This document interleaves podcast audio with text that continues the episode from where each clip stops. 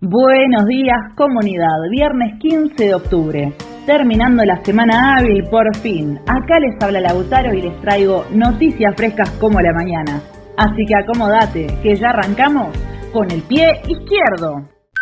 Hoy queremos empezar por felicitarte a vos, que sos parte de esta gran comunidad de más de 9.000 personas que participamos en el debate de candidatos y que estuvo bancando los trapos en apoyo a Miriam Bregman, compartiendo las notas, fotos y memes que hicieron que fuese la candidata con mayor presencia en redes sociales.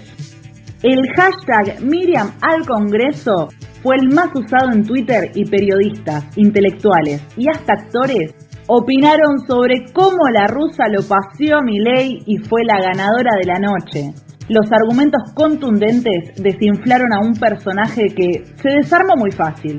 Vos fuiste parte de esta batalla y el miércoles que viene tenemos una cita de honor en el debate de candidatos de la provincia de Buenos Aires con Nicolás del Caño.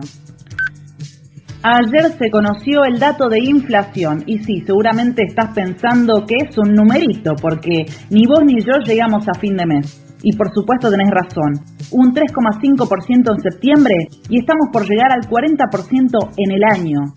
Comprar fruta, carne y verdura cada vez es más difícil y ni hablar si pensamos en comprarnos ropa, es un lujo.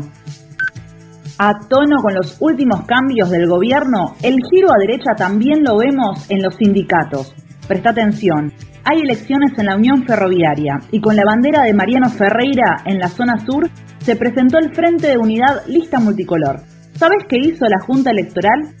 La quiere proscribir. La izquierda es tercera fuerza nacional y el gobierno mediante la burocracia impide que los trabajadores se organicen. Como dijo Miriam, la pelea es desde abajo y por eso el gobierno se prepara y ataca. Por eso tenemos que apoyar esta pelea y evitar la proscripción. La organización es la clave en los sindicatos y en los barrios para demostrar que somos la verdadera fuerza que mueve todo. Este sábado los vecinos de Guernica se van a reunir en asamblea para votar un plan de lucha. ¿Sabes por qué?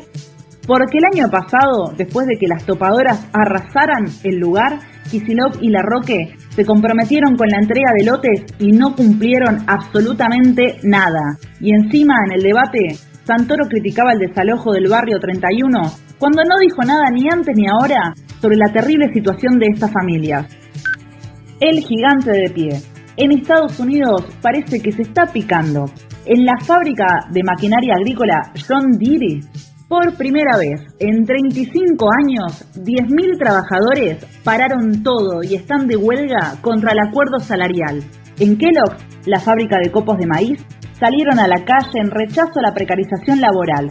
Lo mismo pasó en Hollywood, por mejores condiciones de trabajo. La clase obrera más industrializada del mundo está diciendo basta. Eso es todo por hoy comunidad y no te olvides que...